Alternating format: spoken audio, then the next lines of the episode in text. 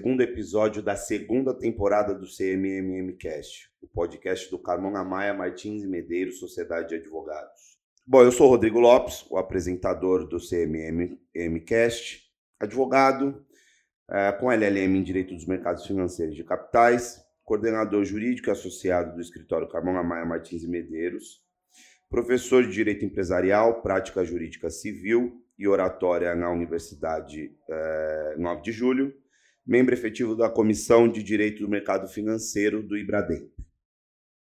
E o nosso convidado de hoje é o meu amigo querido Augusto Heinck.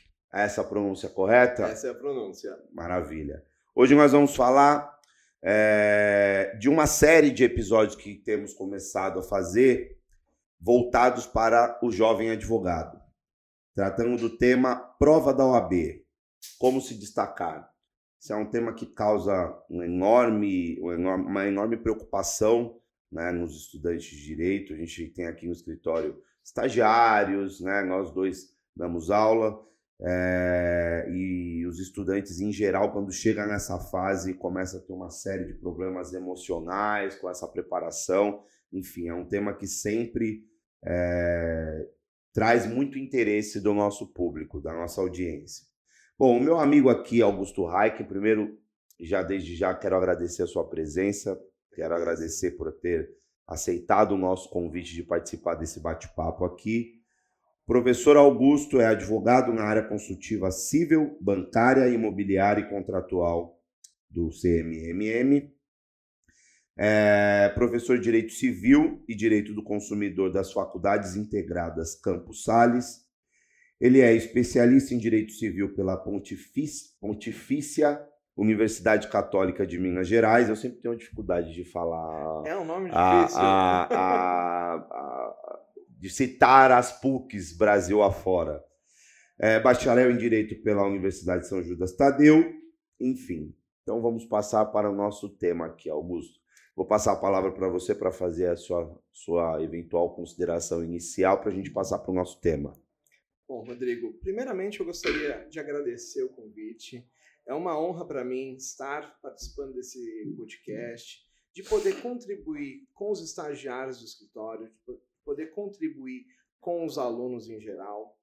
É, falar desse tema que realmente é um tema muito importante é, e desperta bastante interesse, né? Como você mesmo colocou, é, o estagiário do nosso escritório, o aluno, ele sempre chega nessa fase, nesse momento de e agora eu vou prestar na prova e sempre surgem várias dúvidas, né? Várias é, questões, várias questões emocionais também que são é, importantes e que devem ser consideradas.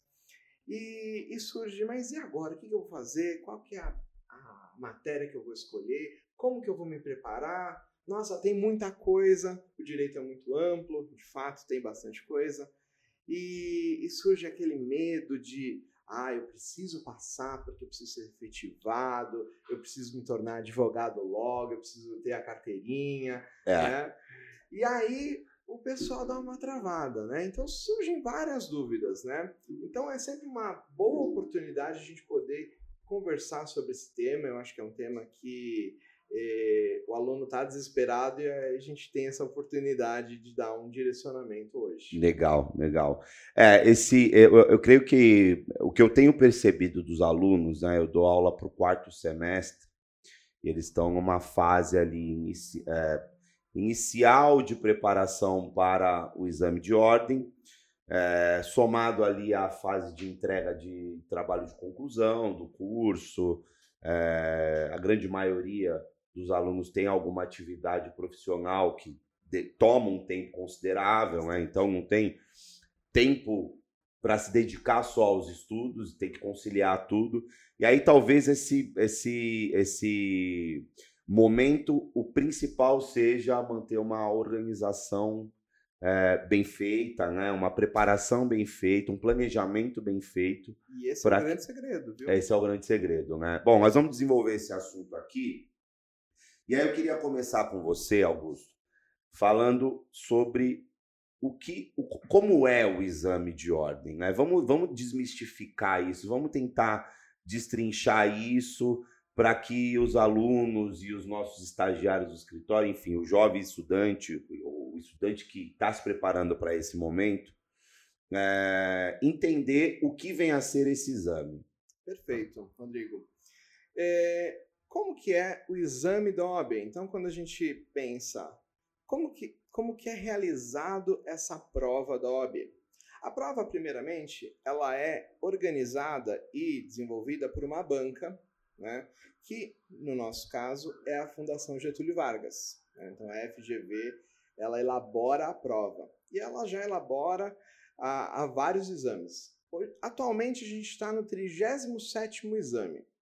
E ela organiza a prova em duas fases. Então, uma primeira fase que ela é objetiva, então são 80 questões objetivas, distribuídas num período de 5 horas. Então, é, é, uma prova que é dividida em 80 questões, né? questões múltipla escolha, no qual o aluno ele tem que eh, desenvolver e acertar metade da prova. Então, das 80 questões, para ser aprovado para a segunda fase, o aluno precisa acertar 40 questões. Né?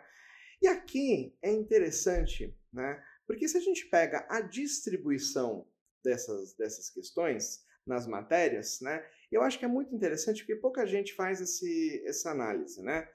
Eu até anotei para falar que hoje a gente tem oito questões de ética profissional, sete de direito constitucional, sete de civil, sete de processo civil, seis de administrativo, seis de penal, seis eh, de processo penal, seis de trabalho, cinco de tributário, cinco de empresarial, cinco de trabalho, sim, eh, duas de filosofia, duas de direitos humanos, duas de internacional, duas de ambiental, duas de ECA e duas eh, de Código de Defesa do Consumidor. Por que, que isso é importante? Porque se a gente avaliar e analisar, a gente tem oito questões de ética profissional. E ética profissional, claro, tem uma grande relevância para o advogado.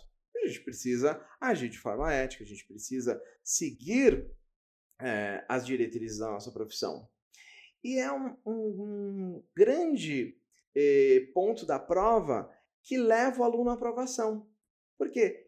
Ele tem oito questões de uma matéria que tem uma legislação que ela é pequena. Então a gente tem o, o Estatuto da OAB uhum. e o Código de Ética.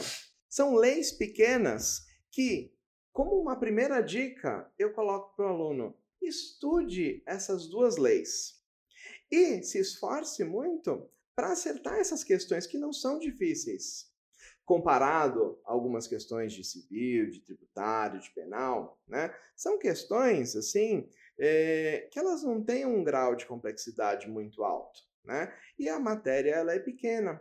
Então, o aluno que ele já começa a se preparar estudando o Estatuto da Ordem da, da, da Advocacia e estudando o Código de Ética, ele já sai à frente. Por quê? Acertando essas oito questões, ou sete questões, é, ele já vai precisar acertar menos questões.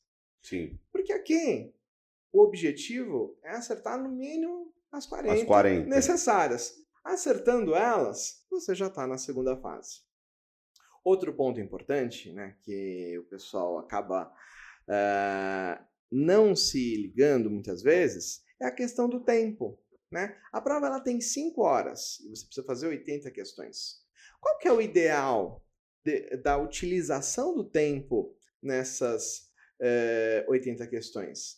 É você lembrar que você vai precisar analisar as questões, algumas questões têm, é, têm textos longos né, para serem é, estudados, né? E você precisa passar no gabarito, né? Quantas pessoas falam assim, professor, eu fiz a prova e faltou tempo para eu passar no gabarito. Aí você uhum. fala, ah, assim não dá, né? você, você tem que estar tá preparado para saber, olha, eu vou ficar lá 5 horas, vou fazer 80 questões e eu preciso guardar um tempo para é, passar no gabarito. Então o que, que eu falo? É, Para você fazer bem a prova da OAB, você tem que gastar mais ou menos uma média de 3 minutos, 3 minutos e 15, assim, em cada questão. Não é que você precisa rigidamente 3 minutos, tem questões que são maiores. Então você vai gastar um tempo maior. Mas você tem que ter uma média, levar uma média, né? Como se fosse uma maratona. Aham. Eu preciso cumprir esse, esse, essa meta para ler a questão, responder. E deixar pelo menos uns 30 minutos finais da prova, que é um tempo suficiente de você conferir e marcar no gabarito. Né? É, uma coisa que o pessoal também faz, né? É de querer voltar na questão, ficar mudando a alternativa, e geralmente isso dá errado. Exato, né? exato. Todo mundo fala, não é, Rodrigo? Exato. É, o, o- uma grande. é, Eu, eu creio que assim. é, o que deixa você mais confiante, mais seguro da prova é o exercício. Né? O aluno tem cinco anos ali, ele vai começar a prestar, acho que no nono semestre ele pode começar a prestar semestre. né, o exame. Então, até o nono semestre, que vai ser o quinto ano já, ele vai ter pelo menos quatro anos de direito, com a grande parte do conteúdo já explorado nesses quatro anos. né? Então, as matérias que têm maior peso, ética costuma ficar já mais para o final do curso, né? Quando é, parece até que a- a- a as ementas, o, o conteúdo do curso inteiro de direito já, já se prepara para que ele fique pronto para o exame de ordem É mais final. né? É. Então, ali no início, desde o início, ele já vai ter as matérias que têm um peso maior, que acaba gerando é, é, uma base muito sólida teórica para o estudante, vai ser o direito civil, né? Vai ser o próprio processo civil. A grande maioria das universidades começam no primeiro ano ter o processo civil. É, vai ter alguma coisa de filosofia no início, né? talvez vai até o segundo ano. né? Até por isso você vai ter uma exigência de só duas questões hoje ainda no concurso. A gente vai falar sobre as surpresas do próximo exame. Exato, né? Inclusive, eu exato. fui convidado ano passado. Eu dei uma palestra para a Uninove para falar sobre direito financeiro, que é uma das disciplinas novas do exame de ordem. Legal. É, e vou dar um curso agora no Meta Concurso sobre direito financeiro, o preparatório para a primeira fase sobre direito financeiro. A gente ainda não sabe quantas questões vão ser, mas muito provavelmente vai ficar naquela ordem de duas questões, porque são matérias que têm uma relevância, tanto para a OAB quanto para o próprio MEC, né, que faz essa exigência. Foi uma, uma operação ali casada entre os dois órgãos. É, então deve tirar provavelmente, isso é uma pergunta que os alunos têm feito, ah, quantas questões vai ter de direito financeiro, de direito eleitoral? Provavelmente duas, não deve ser muito mais Exato. que isso. É, e aí, tendo, é, dando maior ênfase na preparação das matérias que têm maior peso, como você já bem disse, ética, por exemplo, dias antes da prova eu tenho que engolir as duas leis ali, porque elas são pequenas, de fácil entendimento e tem a ver com a prerrogativa do advogado. O que, que o exame de ordem é? É um teste para saber se você vai ser um advogado. Perfeito. Né? Você precisa ser minimamente um advogado que preencha quatro, 40 questões ali do exame. É, então, estudar a lei de ética vai ter um peso de quase um quarto das questões que você precisa acertar. Pô, vou dar maior ênfase a isso. Civil e processo civil. Estudei isso a faculdade inteira. Preciso dar uma reforçada nisso porque tem maior peso. E aí vem aquela ordem das matérias maiores, né? As ma- As matérias que têm maior peso. E eu vou ali depois desmembrando o meu estudo, o planejamento, eu vou desmembrando com conteúdo, então, de repente uma preparação com pouca, menos ênfase nessas outras disciplinas do que nas principais, né? Exato. É, e, e é muito bom você ter colocado esse ponto, porque, de fato, nesse 38º exame, eh, serão inseridas essas três novas matérias. Então, você já falou do direito financeiro, mas a gente vai ter direito eleitoral e direito previdenciário. Sabe? Então, essa, essa distribuição que eu falei, é, de fato, vai sofrer algumas alterações. E a gente é, não tem uma, uma resposta certa, mas a gente imagina que essas questões que é, têm maior número de questões, elas vão ter uma redução de pelo menos uma, Uma, das questões. Então, talvez constitucional, civil, processo administrativo e penal percam uma questão, cada uma delas sejam redirecionadas. E aí, cada uma dessas matérias também vai ter, seguindo essa linha, duas questões. É, e claro, não por questão de importância, mas por questão de volume, né? É, o direito civil a gente sabe. É maravilhoso a matéria, eu sou suspeito para falar de direito civil, sou apaixonado pelo direito civil, falo para meus alunos assim, né? Que o aluno geralmente ele é apaixonado por penal. Né? ele falo, entra com, esse, com essa paixão, né? Você também foi apaixonado foi, por penal. Foi, também. foi, foi. Foi. Eu entrei no curso de direito para ser delegado. Então, e muita gente quer seguir essas carreiras né, é, ligadas ao direito penal. E aí você tem, todo um trabalho de apaixonar o aluno para o direito civil, direcioná-lo para o processo civil. Né? É, mas não por importância. Essas matérias elas são distribuídas mais por questão de volume. O direito civil é, é longo, o processo é longo, penal é longo, tributário Sim. tem é, bastante coisa. Então, constitucional. Constitucional, relevantíssimo E, e, assim, com muita é, carga de matéria. Então, é direcionado nessa linha. E aí, por isso que a prova ela tem esse, essa distribuição das questões. E passado né, essa primeira fase, né, ele é direcionado então para a segunda fase. É, aí você já está introduzindo a minha próxima pergunta. Você, você falou é, é, bastante coisa de preparação para a primeira fase, né? É, uma, uma, eu, eu, eu, gostaria de eu não, deix, eu não gostaria de deixar de pontuar é, que a parte emocional é fundamental. É fundamental. Eu dou aula de prática empresarial. É, e prática ali é fazer as peças que o gabarito vai exigir para a segunda fase, mas eu tenho percebido uma preocupação cada vez maior com qualquer etapa do concurso. Né? Óbvio que começa com a primeira fase, mas eles estão fazendo prática comigo. Então, eu criei até um lema no, no, no direito empresarial: é direito empresarial é legal, melhor do que penal para ver se eu consigo trazer a turma do penal pro meu lado, né? Puxando a brasa para minha sardinha. Eu acho que eu vou copiar e vou falar que o direito civil também. Legal, legal, boa, boa, boa. É, eu te dou essa, essa, essa autorização poética. poética. É.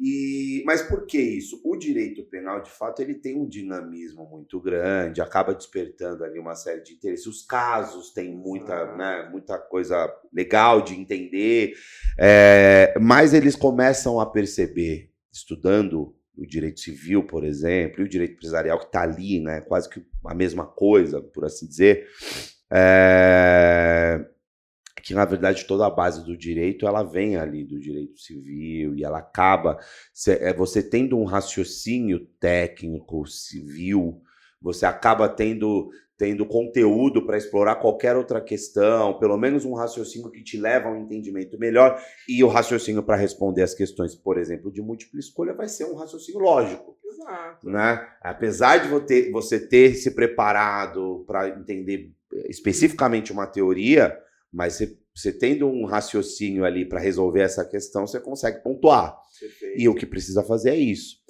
E aí a, a, a preocupação que veio agora, antes da gente passar para o assunto segunda fase, é.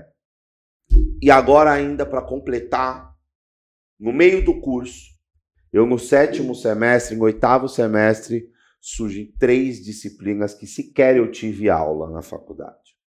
Né? É, e o que eu gostaria de deixar para os alunos que estão se preparando para essa fase, ou os estagiários que vão prestar esse exame agora, o próximo, 38 é, nós acabamos de mencionar que vão ser é, algumas das matérias menores, por assim dizer. Obviamente, você vai ter que se preparar para esse conteúdo. Né? Se você não teve essa disciplina na faculdade, é, você vai ter obras que são próprias para concursos, especialmente para o exame de ordem, e já tem um material muito grande para concursos em geral, que não é o exame de ordem, que explora questões de direito financeiro, o direito eleitoral e o direito previdenciário. Então, é, é, naquela ordem de matérias de grande peso, dou maior ênfase para ela, mas não deixo de, de estudar sobre esse assunto, ainda que minimamente, Caso eu não consiga pontuar as duas questões, eu consigo fazer os 40 pontos. Cada questão conta. Exato, né? exato. Né? Então, assim, o que eu falo muito para eles, não se aflinjam. Vai dar tudo certo. Vai dar tudo certo. Vai dar tudo certo. Dá ênfase para aquilo que você teve durante a faculdade inteira, porque no fim das contas você precisa matar os 40 e passar para a próxima etapa, que é a fase talvez de maior, aí sim, de maior é, pânico para eles, mas que não deve ter hoje, pelo menos a Uninove tem uma puta grade de, de, de prática civil, penal, constitucional, trabalhista, enfim. Então, o que quer que eles escolham de fazer em segunda fase, a faculdade já prepara eles para isso. Né? Tem jeito, é fazer peça, enfim. Mas vamos lá, você falou bastante coisa de primeira fase. E quando passa para a segunda fase, qual, quais são as suas orientações? Olha, Rodrigo, a segunda fase, né, o aluno ele vai ter uma preparação especial, que é uma preparação focada na matéria que ele escolheu. Então, ele vai poder escolher ou administrativo, ou civil, ou constitucional, ou trabalho, ou empresarial, ou penal, ou tributário. Né? Você vai pedir para eles escolherem é, empresarial. Né? Empresarial, estudando comigo, que eu costumo dizer que a chance de eles de eles não passar é pequena. Opa! e tem que ser assim. Eu falo pro pessoal, escolham civil. Né? Civil. Exato. Que o, que o professor de penal já vai ter aquele grande merchan, já vai ter aquele grande número de seguidores que vão escolher o, o penal. Mas, nessa segunda fase, né, o aluno tem que entender que ele vai precisar fazer uma peça profissional, e ele vai ter que responder quatro questões de direito material. Também nessa segunda fase, né, ele vai ter aí é, cinco horas para realizar tudo isso. Né? E como que ele tem que, ele tem que se preparar? Como que ele tem que é, direcionar o estudo dele para essa segunda fase? Para essa segunda fase, né, ele tem que estar tá acostumado a fazer uma peça em três horas das cinco horas que ele tem, ele tem que utilizar três horas, no mínimo, assim, para fazer uma boa peça. E aí, o aluno quer fazer rascunho, quer fazer. É... Desenho, ele não pode, mapa mental. Ele não pode perder muito tempo. Ele pode até fazer um, um esquema, né? Pegar naquela folha que está a própria, o próprio enunciado e falar: Olha, nesse caso eu vou começar com uma preliminar, é, vou desenvolver esse ponto processual, vou entrar no mérito, vou desenvolver o mérito aqui, essas duas teses de mérito, e vou já para os meus pedidos. Eu não posso esquecer de, de reiterar a minha tutela antecipada, não posso é, deixar de reiterar a minha tutela de urgência e vou finalizar. Então ele faz esse, esse esquema, esse esqueleto, né? e já vai escrevendo a peça. É, é muito pouco tempo. Né? São três horas ele tem que escrever. Né? E se ele passar desse tempo, ele já vai estar comprometendo as questões. Então todo mundo foca muito na peça. Ah, professor, mas eu preciso acertar a peça. É, eu preciso fazer isso. Mas você também precisa acertar as quatro questões. Sim. São quatro questões que são importantes, que também vão te demandar é, tempo para você desenvolver, tempo para você acertar essas questões, né? É, e aí, é treino, Rodrigo. Você tem 36 ah. questões, 36 provas anteriores, né? Que já dão uma boa ideia de como fazer. Então, eu falo assim, né? Até lembrando o episódio do, do CMM Cast da Jovem Advocacia, uhum. é, o nosso amigo, o professor Caio César Louro, ele falou assim: eu recomendo que os alunos façam cursinho. E ele está certíssimo. Por quê? Porque o cursinho ele vai te direcionar justamente nessas matérias que eventualmente você não teve, vai te direcionar é, na atualização que eventualmente teve. E, e, no direito não tem jeito, tem atualização o tempo todo. Sim. Então o cursinho ele dá um direcionamento. Mas eu falo assim, e quem não. E se você está no momento que você não pode despender esse investimento? É um investimento. Então seria interessante fazer. Mas e quem não tem? Como que eu vou estudar? Né? É, a gente falou um pouquinho da primeira fase, mas só reiterando um ponto aqui interessante, como que eu vou estudar para a primeira fase? Para a primeira fase, eu vou pegar um material focado em primeira fase. Então não é para você pegar, ah, vou começar a estudar a Maria Helena Diniz, os sete volumes. Não. Se você começar a estudar, você não vai nem terminar de estudar o direito civil. Você não vai criar tese, né? E você não vai estudar o penal, você não vai estudar o empresarial, você não vai conseguir. Então, pega um livro focado em primeira fase, que tenha todas as matérias, e ele vai ser genérico. Ah, professor, mas você está falando que eu preciso estudar de forma genérica? Não. Eu estou dizendo que você precisa revisar todas as matérias com um livro que vai te focar. Eventualmente, ah, eu tive uma dúvida que não consegui. Aí você pega e estuda num livro é, mais robusto. E isso vai te direcionar para fazer as questões múltiplas escolhas. E já para a segunda fase, passei, estou na segunda fase, o que, que eu faço? Aí sim, você vai pegar livros mais robustos de cada matéria. Então, se for estudar empresarial, vai pegar um livro volume único de empresarial. Se for para penal, um livro volume único de penal. É, e livros de prática, né? Professor de prática, eu já dei aula de prática, uhum. assim, não dou mais aula de prática.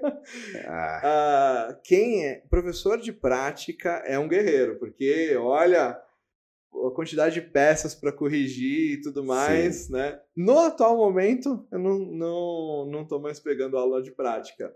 Mas é, livros de prática são muito interessantes e eles dão esse direcionamento. Por quê? Eles são baseados nos exames anteriores. Sim. Então eles dão uma ajuda muito grande para o aluno. O aluno que pega esse livro de prática e começa a estudar, ele já tem a estrutura da peça, ele consegue desenvolver. Às vezes ele não vai acertar uma tese que eh, ele esqueceu ou ele não, não pensou naquele momento mas ele vai ter uma vai boa nota desenvolver na peça. a peça, exato. E com o livro é, direcionado, ele vai conseguir revisar bem a matéria para conseguir acertar as quatro questões. Então, ele já vai sair na frente nesse ponto, né?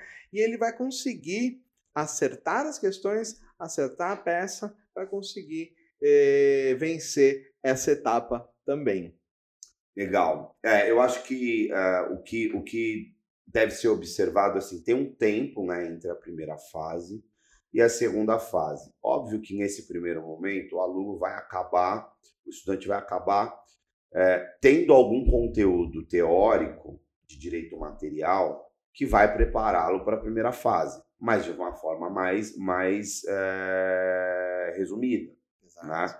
É, os livros que preparam para a primeira fase ele traz principalmente os testes que eles vão circulando, né? Os exames eles vão é, meio que fazendo por meio de banco de questões e aplicando questões que, que se comunicam. Então a resposta ela acaba tendo uma tendência de, de, de escolha da opção e é isso que esses livros vai trazer de prática para a primeira fase. No, na preparação para a segunda fase, ele vai ter várias opções de peças que vinham caindo em exames anteriores, e aí também há uma indicação de tendência. Né? Exato. Né? O que os examinadores costumam fazer é: olha, nós aplicamos algumas provas X, Y, Z, e faz sentido que tenha, além de passar por essas peças, porque pode cair, mas pode ser que caia uma peça X, porque há uma tendência. E esse cursinho vai trazer isso de tendência, porque é o que você falou, traz atualização, traz como a banca vem fazendo. É o que eles chamam de estudo da banca, né? É. é e, inevitavelmente, nós temos as, as questões já da OAB, mas a FGV também desenvolve concursos para procuradoria. Exato. E concurso para procuradoria é a mesma, uma prova da OAB, porque uhum. você está querendo avaliar um advogado público, né? Então, as questões têm uma similaridade, o estilo de questão tem uma similaridade. E eles vão compilando essas questões e verificando. Ah, a OAB ela prioriza determinadas matérias é, de direito civil, prioriza determinadas matérias de direito penal. Né? E se você for atrás disso, você consegue estudar mais e dar mais ênfase àquilo que cai mais. Né? Uhum. Então, por isso que é interessante. O cursinho já te traz pronto isso. Né? Ah, o estudante que vai estudar por conta, ele vai ter um, um mais dificuldade de fazer essa análise. Né? Ele ainda não está preparado para fazer essa análise. Mas, pegando um material que já é direcionado, então esse material que já é pro, específico para a segunda fase, material específico para a primeira fase, ele já tem, ele já supre essa necessidade do aluno e ele já consegue visualizar os pontos que são mais cobrados, os pontos que são mais relevantes para a prova perfeito, dele. Perfeito, perfeito. E se a universidade dá essa oportunidade de ter a, a prática, né? Ah, você já deu prática, eu dou esse, essa aula, é, dar valor a esse ponto da preparação também faz sentido, porque nós temos que obrigatoriamente passar por todas as peças que são possíveis. Perfeito. Então, ah, eu não, eu não estagio na área empresarial ou na área civil, na prática civil. É, vou fazer as peças sem ficar se queixando disso, porque já está te preparando para o exame. Né? Exato. Né? E as peças que são exigidas na prática, né, na, nessa fase de preparação da graduação, não são peças extremamente complexas, não são né, uma coisa que você vai precisar aceitar ponte de Miranda, nada disso. Tem uma estrutura, ela é lógica normalmente, ela tem uma ordem de assuntos que o próprio código vai trazer. Saber usar, manusear bem o seu material, o seu código, o seu vadimeco é importantíssimo, é isso que a gente está tentando fazer. E o direito ali, a doutrina, a eventual obra que trata da teoria, você não vai poder levar na prova, mas você vai ter estudado por ela ao longo desse período de preparação. Exato. Pronto, está feita a preparação. E é um ponto que é interessante, porque vai até de encontro a essa, essa preparação emocional, do aluno entender que a prova da OAB, ela não é uma prova que ela é feita para excluir. Para eliminar. Para eliminar. Porque um concurso, um concurso diferentemente da OAB, ele tem um viés de excluir um grande número de candidatos, porque são pouquíssimas vagas. Então, imagina, um concurso por um procurador municipal, às vezes tem três vagas. Uhum. Então, se inscrevem duas mil pessoas e a gente precisa uh, eliminar muita gente para ter três aprovados. Já a prova do OAB, não. Ela não tem número limite de aprovados. Então, ela é uma prova que o aluno precisa fazer ela e saber: eu vou ser aprovado nessa prova. Eu tenho tudo para ser aprovado nessa prova. Ter essa confiança de que a prova não foi feita para eliminá-lo, a prova é só para é, concatenar os conhecimentos que ele precisa ter estudado e ele fazendo essa prova é só mais uma etapa da vida dele. Uma etapa que o aluno vai vencer. Uma etapa que é feita para vencer. Uhum. Né? Ter um controle emocional ali em primeira fase, de não se desesperar, controlar o tempo, ter a segurança de que ele estudou, que ele se preparou, chegou, vai fazer a prova e vai dar certo. E também, na segunda fase, chegar com aquele controle emocional. Eu estudei as peças, eu vou ler o enunciado com calma.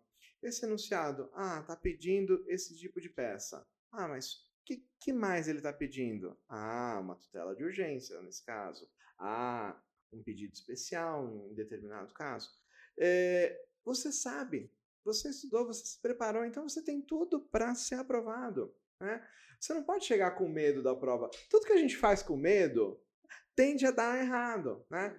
Eu, eu, não, eu também não sou romântico de achar que o aluno não vai ter nenhum medo. A gente sempre claro. tem medo. Né? Tudo que a gente vai fazer tem um frio na barriga. Não tem jeito. Mas a gente precisa controlar. Uhum. E como que a gente controla? Treinando. Estudando, é, fazendo as peças que o professor passa. Principalmente, entregando no prazo, postando. Sim, Isso já é, é, assim, o grande passo. A prova da OAB é só mais um, uma, uma, uma, etapa, etapa, uma etapa de você chegar lá e falar: eu vou fazer o que eu já sei. Eu já me preparei, eu estou aqui e eu vou conseguir. E aí o aluno consegue. Certeza, ele tem êxito. Maravilhoso. É, Augusto, e a escolha da matéria? Você citou quais são as matérias uhum. possíveis aí de, de segunda fase. Eu tenho uma história, uma história pessoal de segunda fase, mas eu queria que você desse a sua opinião, porque eu já explorei ela em outro episódio. Como que eu faço a escolha para a segunda fase? Qual a melhor orientação para isso? Esse é um tema polêmico, Rodrigo. Esse é, é um tema. Sempre, sempre, sempre... dá pano para uns 15 minutos de conversa no podcast. Você... E aí a minha voz da consciência aqui fica maluca. Se você for perguntar para um professor de penal, ele vai querer falar para você, faça penal. Se você for perguntar para um professor de trabalho, ele vai falar, faça trabalho, né? É, e o nosso papel como professor, claro, é puxar a sardinha para nossa matéria que a gente gosta, que a gente tem familiaridade. Mas também, o aluno, é, a escolha é uma escolha individual que tem muito a ver é, com aquilo que o aluno ele tem familiaridade. Muita, surge um, um mito muito grande, principalmente na minha área, no direito civil, né, de que o direito civil ele é difícil. Claro, é, direito civil ele é difícil, assim como direito penal é difícil, assim como direito do trabalho é difícil. Todas as matérias têm seu grau de dificuldade. Só que aí o aluno ele se prepara a vida inteira, é, estagiando em escritórios que ele vai ter familiaridade com direito civil é, estudando direito civil desde o começo da faculdade até o fim da faculdade, né? conversando né, sobre coisas, é, falando de direito de família, falando de direito do consumidor, falando é, de obrigações. contratos, obrigações. É uma coisa que entra muito no seu dia a dia, né? E todo mundo tem uma certa noção, né?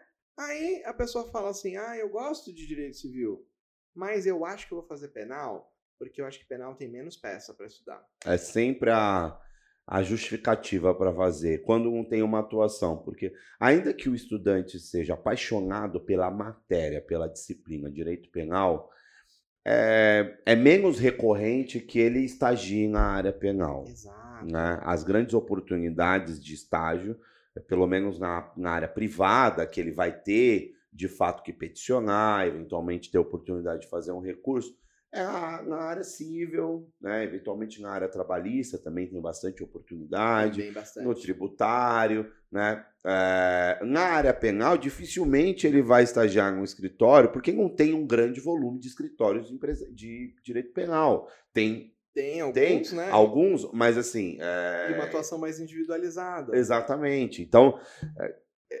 inevitavelmente, o estudante vai ter uma oportunidade que ele tenha passeado, transitado pelo direito civil, por exemplo, como você citou. E, claro, e, e, e não é que eu esteja dizendo nunca faça a segunda fase em penal. Faça em penal. Só que, se você tem uma familiaridade com civil, se você gosta de civil, né? Você não tem aquela aversão. Tem gente que tem aversão à matéria. Sim, sim. Não tem problema. A gente não, a gente não conseguirá ser bom em tudo, né? Mas a gente precisa ter uma noção boa, uma noção exata de cada uma das matérias. Então, não deixa de fazer em civil por certo medo. Existe um mito que só existe é, para desestabilizar você, não é um mito construtivo. Né? Número de peças. Isso é uma grande bobagem. Né? Se você gosta da, de certa disciplina, tem essa familiaridade, vai fazer em civil. Se você tem familiaridade, estagiou em trabalhista, faz em trabalhista, né? É, mas não vai escolher assim, ah, eu estagio em trabalhista, eu sei bastante trabalhista, eu tô é, craque em trabalhista, inclusive eu quero trabalhar com trabalhista. Mas, na hora da prova, eu escolho fazer em constitucional. É, você pode gostar de constitucional e, e é uma matéria bastante interessante de estudar. Mas a chance de você fazer uma prova em constitucional e se sair mal, acaba sendo elevada. Por quê? Porque você não tem essa familiaridade inconstitucional. Você tem uma familiaridade com o trabalhista e você gosta de trabalhista. Então, essa escolha que o aluno tem que fazer, ele tem que sopesar. Nossa, eu tenho um pouco de experiência em civil. Eu gosto, então eu vou fazer em civil. Eu não vou escolher, eu não vou inventar nessa hora. Perfeito. E para nenhum professor de penal brigar conosco, o aluno quer fazer penal, de fato, às vezes tem menos oportunidade de estudar penal. Mas tem essa familiaridade, você tem esse dom para penal, faz a prova em penal. Mas saiba, eu vou precisar estudar um pouquinho mais as peças, eu vou precisar, é, eu vou precisar me dedicar um pouco mais para ter êxito em fazer em penal. Assim como eu vou ter, precisar me dedicar um pouco mais para ter êxito numa prova inconstitucional, uma prova em tributário, né? É, a pessoa ela vai ter que se dedicar muito nesse estudo. Então, só pese. Ah, eu quero fazer essa matéria e eu já sei os prós e os contras, né? Mas não deixe de fazer aquilo que você tem familiaridade só porque alguém falou, olha, é difícil, só porque alguém falou para você que tem muita peça. É, eu, eu, eu daria a seguinte dica para complementar o que o Augusto passou brilhantemente. É, eu dividiria em dois pontos. Primeiro, você tem, você tem que ser pragmático, né? Não é momento para paixões, Exato. tá? Então, ah, sou apaixonado por penal. Perfeito, filho, presta atenção, tá? Vamos lá. Você trabalhou durante todo o seu curso de direito como, sei lá, administrador de empresas, como contador. O que você faz da vida não tem prática jurídica, tá? E aí, ao longo do seu curso de direito, você teve melhor né, assimilação do conteúdo de direito civil, de processo civil. Nas minhas práticas na faculdade, eu desenvolvi melhor as peças em prática civil. Eu acho que a resposta está aí. A decorrência lógica. Está aí. Não inventa a moda. É Essa é a resposta. Você não teve uma oportunidade de estagiar em um escritório de trabalhista que eu sou apaixonado, ou de penal. Então você não passou por várias circunstâncias que vai exigir a prática de constitucional, direito público, certo? É, mas você, durante a sua preparação acadêmica, você teve melhor facilidade de compreensão de direito civil, prática civil. A mesma coisa com, com o empresarial. Eu tenho percebido que alguns alunos têm me procurado dizendo: olha, eu pretendia fazer a minha segunda fase em penal, mas eu nunca tive acesso. Eu não trabalhei em um escritório com penal e, apesar de gostar muito da matéria, eu estou conseguindo compreender muito bem a sua disciplina de prática empresarial. Eu consigo desenvolver melhor a peça, ela parece mais simples para mim. Contextualizar o direito material numa peça prática de empresarial, para mim tem sido mais fácil. Você não tem um estágio? Faz isso. Faz empresarial, então, se você está entendendo melhor. O mesmo vai servir para o penal, que é complementando o que você disse. Eu não tive oportunidade de estagiar em nenhuma área. Eu não tive oportunidade de lidar com várias questões práticas de direito penal, mas também não tive de nenhuma outra matéria. E eu sempre aprendi melhor o direito penal e processo penal. É isso. Faz penal que não vai dar errado. Não é pelo volume de peças, porque para mim eu entendo o seguinte, bom, tanto empresarial quanto civil. Inicial contestação, é embargo de declaração, agravo de instrumento apelação recurso especial extraordinário. Acabou. Muito obrigado. É, é o que eu sempre falo, pessoal. Não inventa, não inventa. Não, não é uma infinidade de peças, porque o direito material é mais abrangente. Eu ainda reduzo. Eu falo, é petição inicial e recurso. Ótimo. Ótimo. É Ótimo. só tem petição inicial e recurso. Aí você fala, ah, uma ação de despejo. Uma ação de despejo não é diferente de uma, ação, de uma petição inicial. Perfeito. Não é diferente. Uma ação de execução. Ah, tem um procedimento especial de execução é diferente do inicial. Não deixa de ser um inicial. A estrutura é a mesma, gente. Perfeito, né? perfeito. É, é, Para finalizar esse ponto, eu contei essa história em outro episódio, mas brevemente, porque o assunto trata especificamente disso. Eu estagiei desde o primeiro ano na área civil, com o empresarial, porque eu lidava já com questões de recuperação judicial e falência e trabalhava com consumidor. Então, toda a minha prática durante o estágio foi na área civil. E eu era apaixonado por direito constitucional, mas malucamente apaixonado, assim, gostava de política, etc., teoria geral de Estado, e o professor era muito bom. Ah, professor de... professores são apaixonantes, é. eles direcionam os alunos. E eu fiz uma, de... uma dedicatória do meu trabalho de conclusão de curso, que era empresarial, para o professor de constitucional, de tanto que eu gostava do cara. Tenho contato com ele até hoje. Fiz a besteira de fazer a segunda fase constitucional. E aí, naquela época, não tinha a tal da repescagem que nós vamos tratar no próximo hum. tópico. Então, eu fiz a primeira fase, passei na primeira fase, fui fazer a segunda fase constitucional. Nem lembro que caiu na época. Alguma eu acho que era um, H, é, um de descumprimento uma de coisa, preceito fundamental. É, uma coisa maluca, que não tinha nada a ver para eu fazer aquilo. Enfim, bombei na segunda fase. Aí, óbvio que a segunda prova fui fazer direito civil. Tinha como dar errado, passei na segunda fase e na segunda prova. E a minha esposa fez a primeira fase em, em civil, passou na primeira prova. Ou seja, ela só passou na minha frente porque eu não fiz a prova certa. Exato. Tá? Só por isso. Era escolher a matéria certa, eu teria feito a primeira fase, a primeira prova e teria passado. Porque, porque eu inventei é moda. Eu inventei moda. Eu sabia, eu já tinha feito recurso especial como estagiário. Eu já tinha feito recurso especial, extraordinário, nunca tinha feito até então. É, já tinha feito apelação, agravo de instrumento, já tinha contestado, já tinha. Cara, já tinha feito de tudo. Por que cargas d'água eu fui escolher constitucional? Tinha tudo para dar errado. Sim. Então, é isso que eu sempre dou de exemplo para eles, para que eles não cometam esse erro. Tá? Que vem de encontro com o que você falou. E aí, agora a gente tem a figura da tal da repescagem. Nossa, um plus, uma sobrevida. Uma sobrevida. Fala um pouco sobre isso, como que isso funciona na prática, enfim, até para eles ficarem mais tranquilos. Bom, beleza, passei na primeira fase. Minha, primeira, minha preparação para a primeira fase, que é mais generalista, que eu tenho que estudar um pouco de tudo, deu certo. Beleza, passei. Como que ela funciona? Se alguma coisa der errado na segunda fase, enfim. É, essa, esse reaproveitamento da primeira fase, ela veio de encontro né, a uma queixa dos alunos né, sempre falavam: ah, eu já tive uma dificuldade de passar na primeira fase, por que, que não passando na segunda fase eu vou ter que passar novamente por essa primeira fase? Então, já há alguns exames, a OAB adotou essa possibilidade de você fazer um reaproveitamento da nota da primeira fase. Então, passei na primeira fase. Ótimo. Né? Então, eu vou ter a primeira chance de fazer a segunda fase. Essa fase eu passei. Passei, passei. Agora eu vou fazer a segunda fase. E como o professor Rodrigo falou, não tem nenhum problema você ser, é, você não obter um êxito inicial, não passar na segunda fase, não passar uma, duas vezes, três vezes.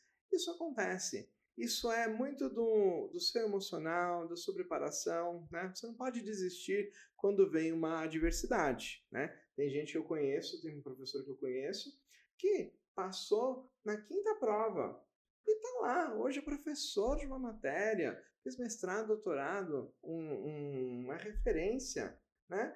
E Perfeito. tinha uma dificuldade, tinha uma dificuldade de fazer prova, teve uma dificuldade é, de se estabilizar emocionalmente para fazer a prova. Então, o importante é você não desistir e passar. Mas é, essa reaproveitamento é o seguinte: passei na primeira fase e agora eu vou, faz, vou prestar a segunda fase.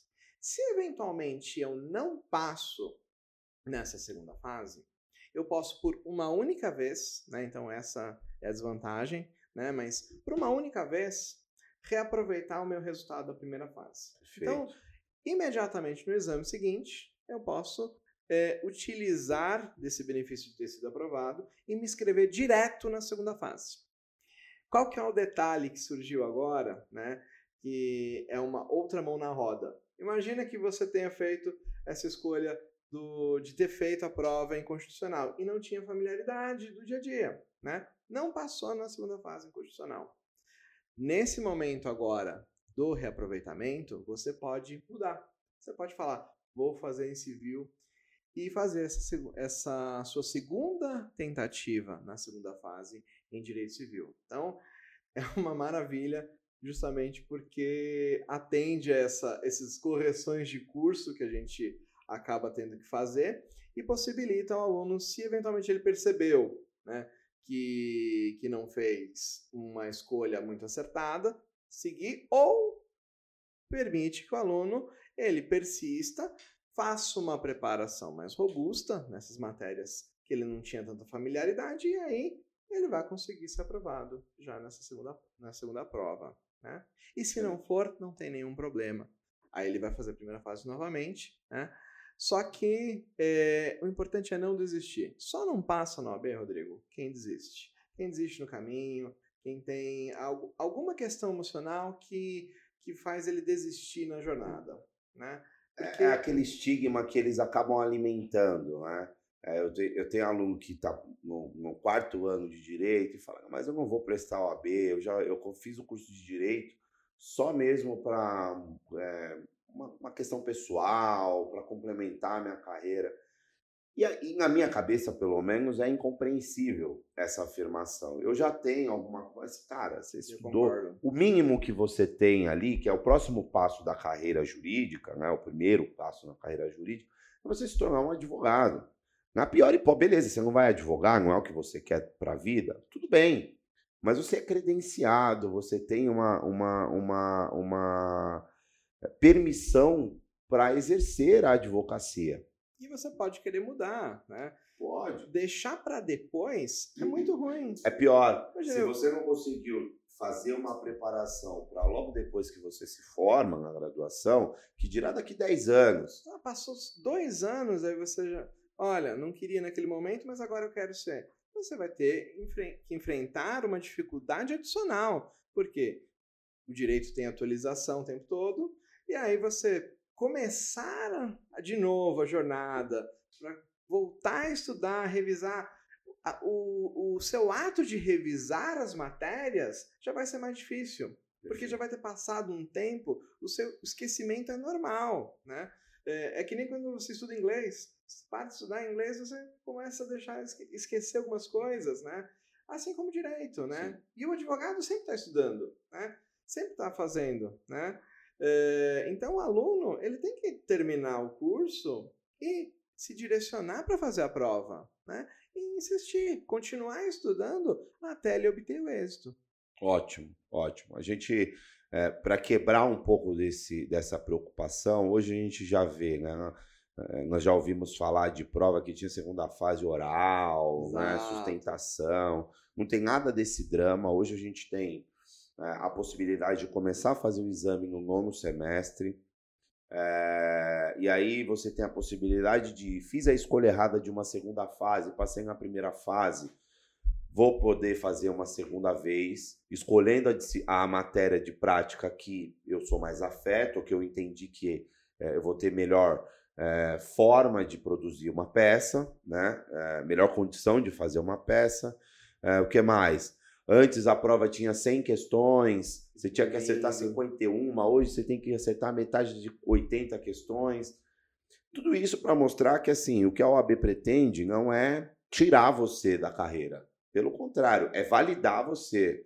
É dizer, olha, você tem condição mínima de começar a atuar como advogado. Óbvio que você não vai começar como um grande advogado, porque você tem uma jornada aí pela frente, aprender muitas coisas, se especializar, né? Mas para um começo de carreira, é por isso que o tema principal aqui do nosso assunto, que é uma série de episódios que nós vamos fazer, o jovem advogado é isso, cara, calma. Calma. Vai dar Passa certo. por essa fase, né? Nós fizemos uma aula inaugural falando sobre a preparação acadêmica, né? E aí, só para te é, passar aí para as considerações finais, é, o, que, que, o que, que eu orientaria o aluno? Tá? Eu entrei ali entre o sexto semestre e o sétimo, né? o sexto ali, final do terceiro, para o começo do quarto ano. Né?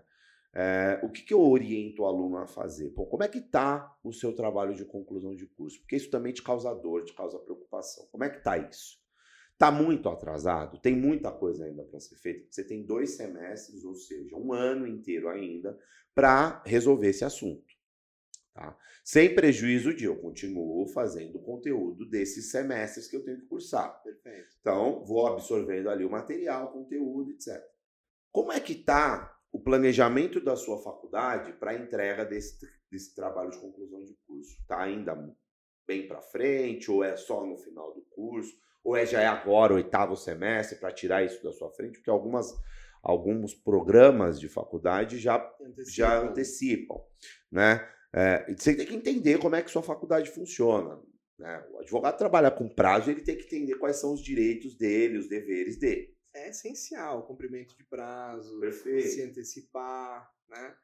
É, e TCC realmente causa um, uma dor no aluno, né? É, é algo traumático, né? E não precisaria ser. Por quê? Se você se programa antecipadamente, vai conversar com o seu orientador, começa a fazer uh, as pesquisas, começa a estudar um tema, começa a escrever com uh, com prazo, antecipadamente, você vai ter o trabalho concluído Perfeito. antes. E aí, quando você chega no momento OAB, você já resolveu Se livrou uma etapa, disso. né? Perfeito. Muitos alunos deixam para o final. Inevitavelmente, aí fica a correria, né? Mas o, o, que, o que eu complementaria, como você muito bem colocou, é, é mesmo assim, mesmo se você tivesse enrolado com o TCC, mesmo que você deixou para o final e agora vai estar tá nessa correria, nesse sofrimento para resolver, não deixe de prestar a OAB. Eu tenho um aluno que fala assim: ah, professor, eu vou me formar primeiro e eu vou começar a prestar a prova. Eu falo: não. Dá para se inscrever hoje? Então se inscreve hoje. Né? Se você já está no nono, já, já se inscreve. Porque das duas, uma. Me inscrevi no nono. Aí eu fui lá porque eu queria ver como que era a prova. Cara, você vai com a cabeça é, livre. E aí, sem compromisso de passar. Sem compromisso. E você vai fazer uma prova e vai dar certo. Olha, é, é, um, é quase uma mística. Você ah. vai fazer a prova e passa. Perfeito. Do que quando você chega, puxa, Agora já. Passar, tô no limbo. Tô no limbo. Não sou mais estagiário, não fui efetivado como assistente, não entreguei o TCC. Calma. Tá desesperado para passar. E aí, é, e aí a sua pressão vai ser muito maior. Vai. Então, se programa para fazer o TCC... Tente se organizar, se né? Tente se organizar da melhor forma possível. Tente fazer um planejamento, especialmente se você tem uma atividade paralela à graduação, né? Eu faço outra coisa da vida que não ligada ao direito, então eu não vivencio isso diariamente, né? Isso acontece muitas vezes, não tem problema nenhum. Muitas pessoas têm outra carreira, outra profissão, fazem o curso de direito e estão igualmente habilitados a prestar o exame de ordem. Não conseguiu fazer o planejamento, não cria mais um problema, não cria um problema maior do que o problema é. Exato. Vai, você vai fazer o TCC no melhor tempo que você puder, mas não deixe de se preparar para o exame de ordem. Elimina isso, tira da frente, tá? Augusto, bom, aqui agora nessa fase do nosso da nossa conversa aqui, aliás, eu gostaria de deixar registrado um papo muito gostoso de fazer. Acho que dá para a gente falar sobre esses assuntos mais vezes é, falar sobre a nossa audiência que está na fase de preparação, está estudando, para os estagiários, para o jovem advogado, para o advogado que começou agora a advogar, né? acabou de entrar no escritório como advogado júnior, tem uma trajetória aí que a gente pode também pegar na mão e orientar, como o episódio que nós fizemos dessa série aqui anteriormente. Queria que você passasse para suas dicas e considerações finais, tratando exclusivamente de OAB, é, vamos matar isso, ó. A galera vai fazer agora no final de abril a segunda fase, tá? Tá chegando. Depois dela, vem o próximo exame. 38 38 tem três novas disciplinas, tá? É, o que, que você deixaria de contribuição para esse pessoal que vai fazer a próxima fase, dia 30 de abril, se eu não me engano, e depois o próximo exame? Não deu certo nesse, quem passou na primeira fase desse, nós já falamos um monte de coisa aqui, mas vamos lá. É, reunindo tudo que você trouxe de informação, de conteúdo, que vai ser muito útil para eles, o que, que você deixaria para arrematar esse assunto? Olha, para arrematar esse assunto, eu acho que como uma dica fundamental é, é reiterar que só não passa quem desiste. Então você que está nessa fase, se preparando para o exame, você tem que se organizar. Você tem que se, eh, saber que você vai enfrentar uma etapa da sua vida, uma etapa importante, mas você não pode entrar em desespero. Então, o controle emocional ele é muito importante para você fazer a primeira fase, para você fazer a segunda fase. O segredo é você não, não encarar esse, essa questão como um problema. Não é um problema é uma consequência. Você é uma consequência lógica do seu curso de direito é fazer a prova do OAB e você está preparado. Você sabe que você está preparado. Você se organizou, você estudou as disciplinas, você revisou o conteúdo. Então, você vai conseguir. Né? É, não, não caia numa, em tristeza, em depressão. Não, não, se, não se deixa bater por uma eventual já reprovação, né? Se você não conseguiu de primeira, você vai conseguir de segunda, vai conseguir de terceira, mas você vai conseguir. Você vai conseguir, você vai ser aprovado e você vai ser advogado, você vai trabalhar conosco no nosso escritório, você vai ser muito bem recebido. Você vai atingir o seu sonho, você vai conquistar isso. Então, é, é não se deixar abater e se organizar.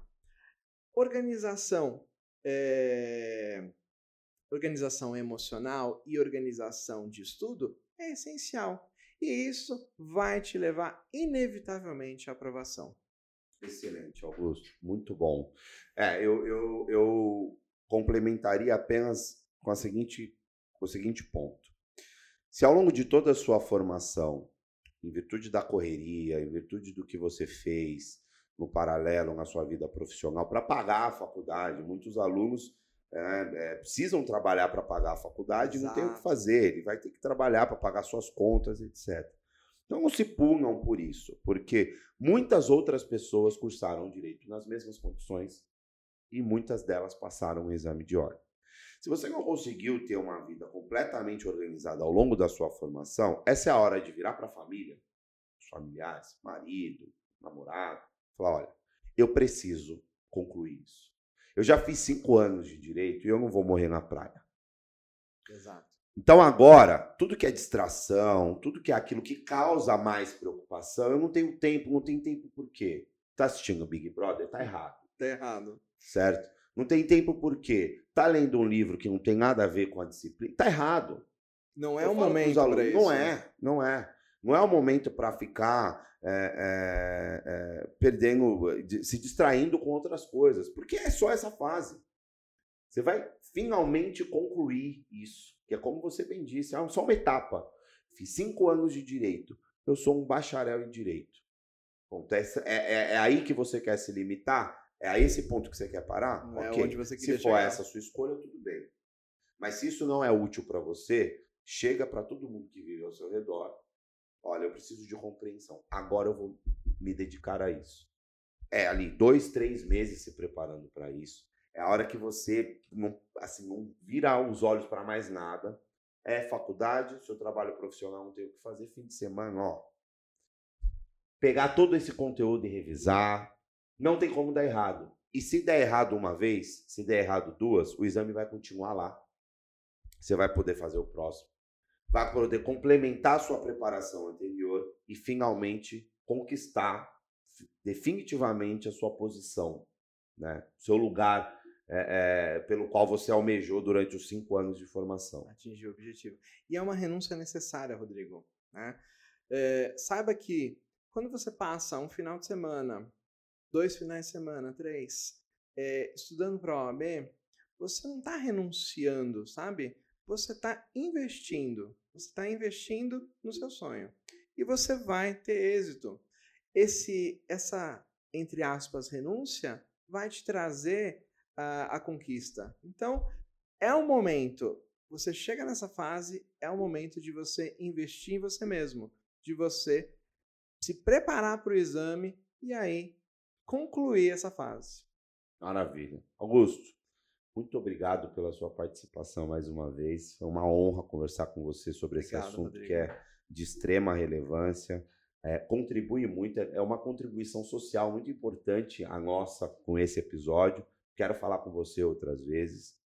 Para aqueles que ouvirem o nosso podcast, o nosso episódio, é, e justamente por conta da relevância, não deixe de dividir o episódio com seu colega de sala que ainda não ouviu, né, com seu colega estagiário que senta do seu lado, com outros estudantes de direito que você conhece, é, para divulgar o nosso trabalho, né, o nosso trabalho de produção de conteúdo, em, uma, em um momento ele vai ser mais técnico de um assunto específico que vai ajudar você na sua preparação, vai trazer assuntos de direito propriamente que vai ajudar na sua preparação, e outros episódios vão ser assim, um pouco mais leves de, de, é, de preparação para jovem advocacia, ou a gente vai falar né? A gente está trabalhando para um, um, próximo episódio para falar de marketing jurídico. Esse episódio tem que sair. Muito importante. Né? Como que a gente divulga o trabalho de um escritório com é, destaque que o nosso tem, né? o que, que a gente tem feito de relevante para o mundo jurídico, enfim. Então não deixe de acompanhar o nosso conteúdo, seguir o nosso conteúdo nas plataformas de podcast. Né? A gente está em todas as plataformas de podcast é, conhecidas aqui.